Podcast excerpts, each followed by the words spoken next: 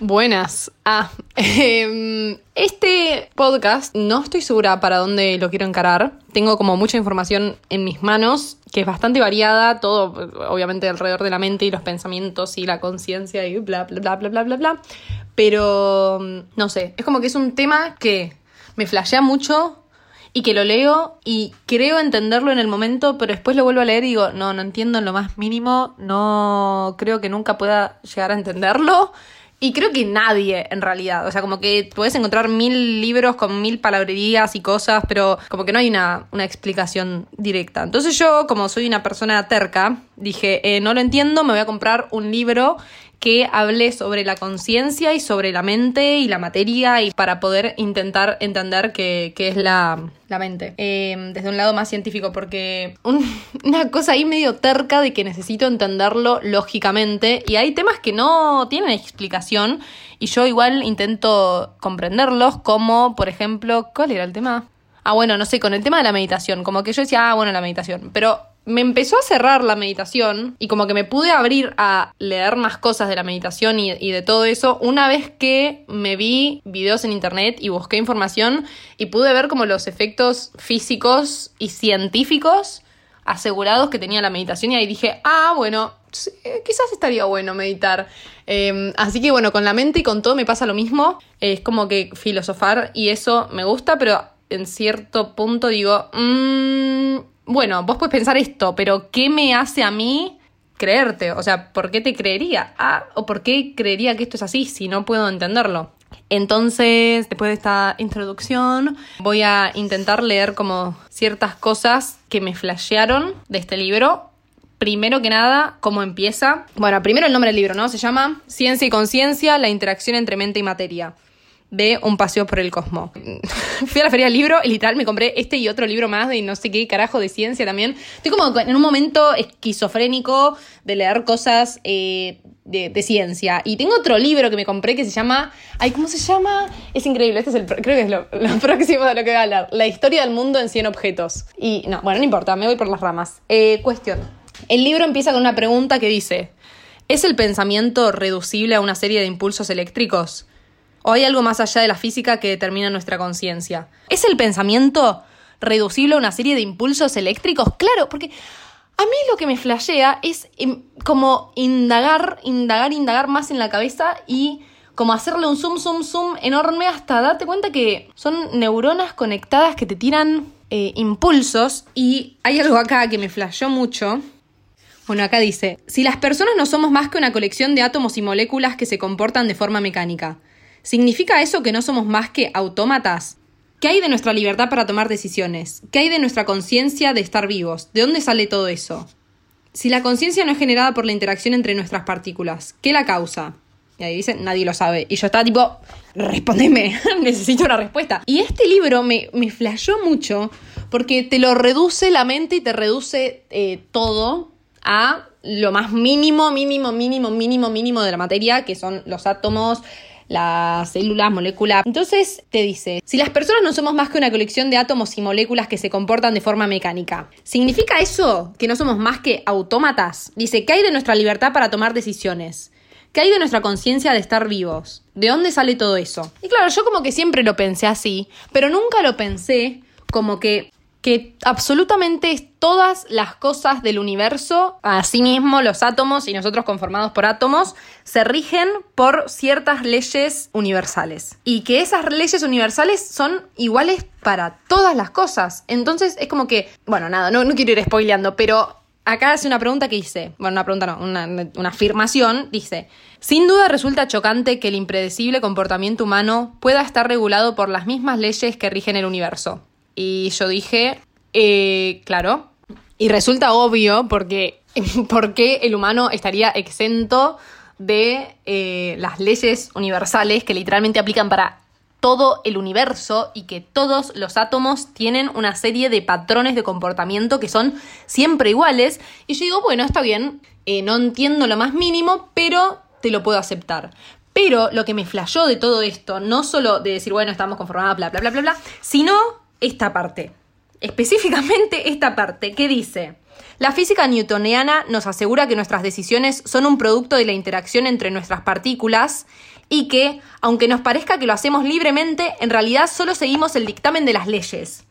Y yo dije, ¿qué me estás contando? O sea, nuestras decisiones son producto de la interacción de nuestras partículas. Está bien, sí o sí, eso es así, porque sin esas interacciones literalmente estaríamos muertos. Em, y esas partículas que se mueven y que interactúan se rigen por leyes universales y por leyes que son siempre así. O sea, no es que, ay, mis partículas se mueven distinto. Entonces ahí como que se empieza a cuestionar el libre albedrío de decir, ¿vos estás tomando estas decisiones?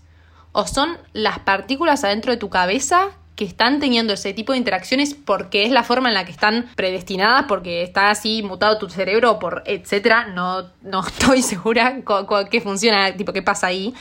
Pero o son esas partículas las que eligen o condicionan tu actuar. Y dice, el libre albedrío es una sensación, pero la conciencia es la condición previa a tener sensaciones. Entonces, la conciencia es algo exento a esas sensaciones que sentimos. O sea, la conciencia está antes que esas conexiones de partículas que tenemos o gracias a esas conexiones de partículas que tenemos nace la conciencia. Bueno, qué sé yo, no sé. La verdad que esto no me lo responde el libro y creo que nunca nadie te lo va a responder a menos que te ilumines, porque, mm, bueno, y este libro la verdad yo no se lo recomiendo. Esas, como que esas primeras páginas están excelentes y yo la flashé de lo lindo, pero después empieza a tirarte unos experimentos y cuentas matemáticas y cosas que yo digo, no entiendo, boludo.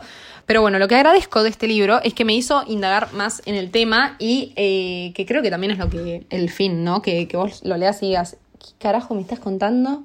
Y te pongas a investigar más sobre la mente y sobre lo fucking eh, rara que es la mente y todo. Y creo que de, entre los temas que leí, el que más me interesó fue, bueno, dos cositas. Ahora les digo. Lo primero, somatizar las emociones. Eso me, me flashea. O sea, hablé un poco sobre esto en el episodio pasado que hablo del estrés, que si no lo escucharon, vayan a escucharlo, eh, que está muy bueno. Hablo del estrés más que nada en los animales y cómo literalmente se vuelven locos con el estrés.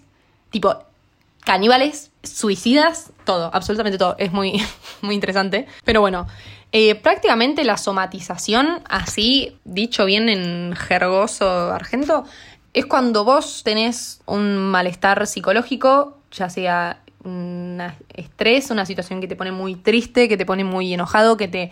una emoción muy fuerte que vos no la podés exteriorizar, no la podés eh, soltar ni tratar ni nada. Muchas veces o no te das cuenta que, la estás atravesando, eh, o sí, y te guardas absolutamente toda la angustia dentro, y tu cuerpo empieza a mostrar ciertos eh, tipo síntomas de enfermedad porque como que toda esa emoción se canaliza de otra forma y vos sentís que estás enfermo y realmente, realmente, realmente sentís que estás enfermo y que muchas, hay muchas formas, ¿no? qué sé yo, puedes sentir que, no puedes respirar, que se te tapa el, pecho, que te duele la pierna, que se te acalambra, que se te paralizan las piernas, tipo, literalmente se te puede canalizar de cualquier forma. Pero me flashea mucho, más que nada, encontré como una entrevista que le hacen una, enfermera, una médica, que ella se especializa en estos pacientes que somatizan las emociones. Y habla mucho de cómo se trata a esas personas en las clínicas.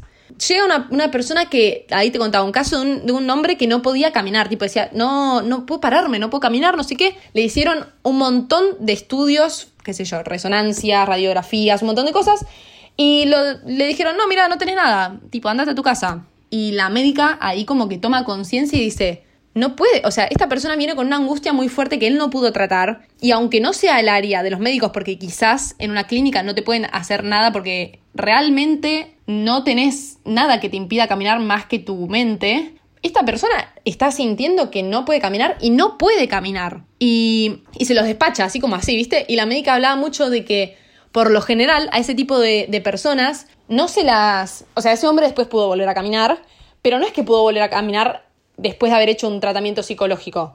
Obvio que lo reayudó, pero no es que, ay, me curo la tristeza que tengo y me curo la enfermedad. El hombre tuvo que hacer todo un tratamiento como si hubiera sufrido un accidente tipo de, coche que, le, que lo dejó medio, nada, con la columna lastimada, tuvo que hacer todo un tratamiento de rehabilitación, con movilidad, con eh, kinesiólogos, con traumatólogos, y ahí recién poco a poco pudo volver a caminar. Y eso me flasheó mucho porque yo pensé que era como una cosa más 100% psicológica, tipo, bueno, curo esta cosa que estoy atravesando y ya está, y no, y es muy interesante. Y bueno, o sea, todo esto pasa porque la mente ejerce una influencia directa en nuestros actos y como que, bueno, es, es muy importante aprender a controlarla para, bueno, no solo intervenir en nuestras acciones, sino en nuestras emociones, sentimientos, pensamientos. Y como que este libro también me hizo entender o ponerme a pensar la mente no solo como o sea, a mí me pasaba cuando era chiquita, que eso después, obvio, lo fui cambiando a medida que, no sé, pero me pasaba mucho, viste, las personas con depresión que yo no lo entendía, te hablo 10 años, que yo no, entendía, realmente no entendía eh, por, qué, por qué tenían depresión, viste, y yo decía, bueno, pero si estás triste, yo pensaba cuando yo estaba triste y decía, si estás triste, podés ir con tu mamá a ver una película, podés salir a pasear, podés, viste, como un montón de cosas. Y muchos años, bueno, un par de añitos más, como diciendo, no, no lo termino de entender y tener tipo familiares que tal vez están atravesando eso y yo no, no entenderlo. Y me acuerdo que escuché un podcast, creo, o no sé, a los 13 por ahí, o un, no sé qué era, un video de YouTube o algo así, pero me acuerdo que era con audio, como una entrevista o algo así, que era una, una mujer que tenía, no sé, dos hijos, ponele, y contaba su experiencia con la depresión, tipo con un episodio de depresión muy fuerte, que ella no se podía levantar de la cama y que sentía realmente que, que no, le, no le estaba haciendo un bien a sus hijos, que no podía ayudarlos, que, bueno, no sé, un montón de cosas re personales y re profundas y re intensas, y yo como que ahí realmente empecé a decir, ah, claro, la depresión es algo mucho más grande de lo que yo pensaba siendo una niña. Y como empezar a, entender todas esas cosas, bueno, obvio, ajenas a decisiones de las personas y viendo este libro también como muy relacionadas con, con la química y con, con, los impulsos eléctricos y con partículas y con cosas que, que, no son tan fáciles de controlar y que nos exceden muchas veces. Y bueno, es obvio, ¿no? Yo creo que todo el mundo ya, ya sabe esto, pero. Y que lo expliqué como el orto, seguro, pero como que lo pude interiorizar un poco más. Y bueno, después está el caso contrario a lo de somatizar las emociones, que este es un artículo que empieza recordemos que la fe mueve montañas. Y yo dije, a ver qué dice. Te habla de, lo contrario, tipo de enfermos reales con enfermedades muy heavies o, o, nada, malestares muy dolorosos. Se les dan un placebo.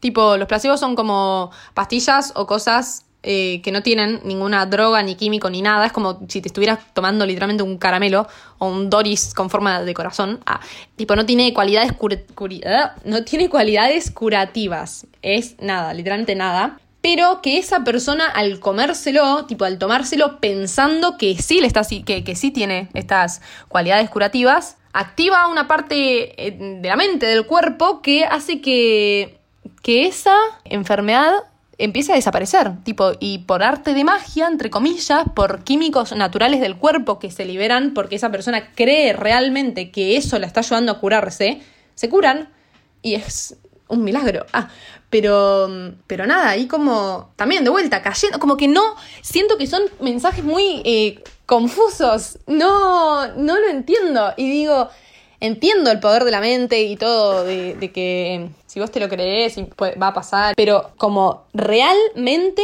tu cuerpo tiene la capacidad de autocurarse por la sugestión. O sea, si vos crees realmente, realmente, realmente que te estás curando, tu cuerpo va a curarte. Eso me flashea una banda, una banda, una banda, una banda.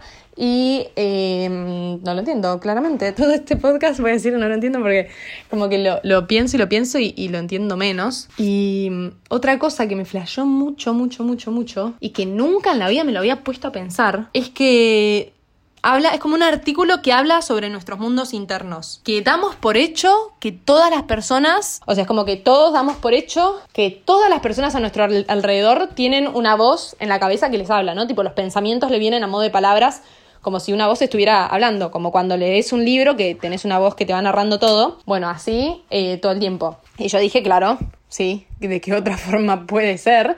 Em, y acá me flashó mucho que bueno, que hay, hay gente que ve el mundo o que, que, se relaciona tipo en el mundo y, vive sin estos pensamientos que lo, lo, taladran constantemente o no tan, tan así, porque no es que yo digo, ay, mi cabeza no me deja vivir, no, pero qué sé yo, voy por la calle y digo, ay, un perro, qué lindo. Y todo eso me lo dice mi cabeza, ¿entendés? No es que veo el perro y siento el perro y me genera emoción y nada más, me quedo con lo que veo. Es como que me aparecen palabras tipo, ay, qué lindo el perro. Hay gente que no le pasa esto, ponele acá, te, te cuenta una flaca que Mari, no sé qué, que dice que ella, en vez de pensar, cuando tiene que, que pensar algo así, es como que siente que tiene una escalerita que la lleva a la parte de atrás de su cabeza y que es como un ático lleno de información, todo como imágenes, ¿viste? Y ahí recolecta la información que, que quiere, tipo a modo de recuerdos visuales, y piensa así, como si estuviera todo el tiempo yendo a ese lugarcito a buscar información. Eh, yo dije, what the fuck, o poner acá otra chica que, que tuvo un accidente de auto, ¿qué dice acá?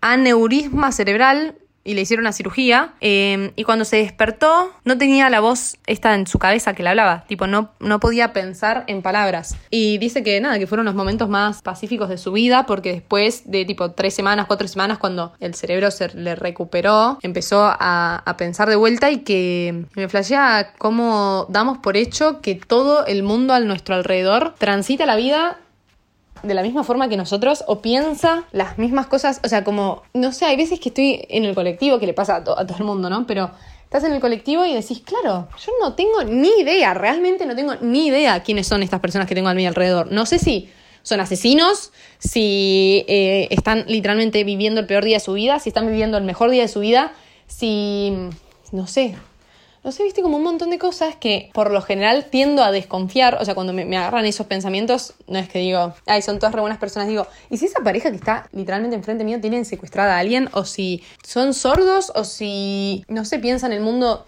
de otra forma, viste como un montón de cosas que me flashean mucho y que es muy probable y que yo estoy acostumbrada a mi manera de ver el mundo y mi conciencia y todo y digo, claro, es así. Ah, y es así, es universal y no ni cerquísima. Y nada, eso me flashea mucho.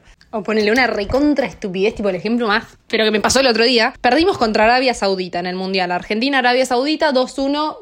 Fue un día muy triste. Y iba por la calle después y decía, claro, en este momento estoy bastante segura de que cualquier persona que me cruce, o el 80% de las personas que me cruce, deben estar un poquito mal por lo de Arabia Saudita, ¿entendés? Entonces como que encontré una unión entre todos los argentinos. Ah, seguro la gente que no le guste el fútbol o que le chupa un el mundial debe decir qué carajo está diciendo, pero como que realmente lo sentía, ¿viste? Como, bueno, estamos unidos. Estamos unidos por este dolor. Ah, nada, una estupidez, pero, pero bueno, como que me flashó eso en ese momento y ahí me puse a pensar en todas estas cosas y digo, claro, pero más allá de eso, no tengo ni puta idea de nada.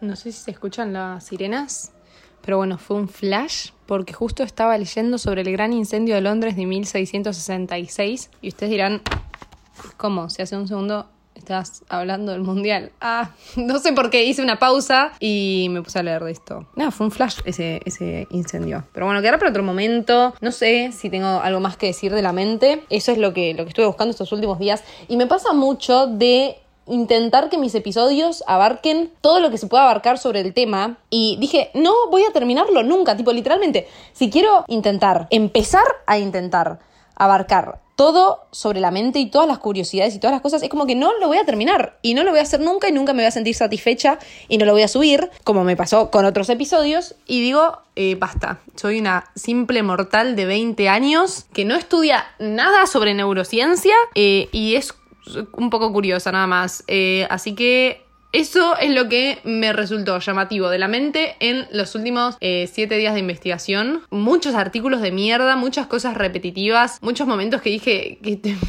es una mierda. Pero bueno, nada, gente, espero que les haya gustado el episodio de hoy y que vayan a ver mis otros episodios porque tengo cosas muy interesantes o por lo menos son temas que a mí me flashean mucho. Así que eso, gracias por escuchar. Me pueden seguir en Instagram, soy Almendra Veiga. Denle like al episodio, 5 estrellas, así el algoritmo me quiere. Eh, pueden seguirme, Spotify también. Así les llega notificación cuando sube episodio. Y bueno, nada, eso. Un abrazo grande. Gracias por escucharme. Y nos vemos. O nos escuchamos. Ah. Chau, chau, chau, chau.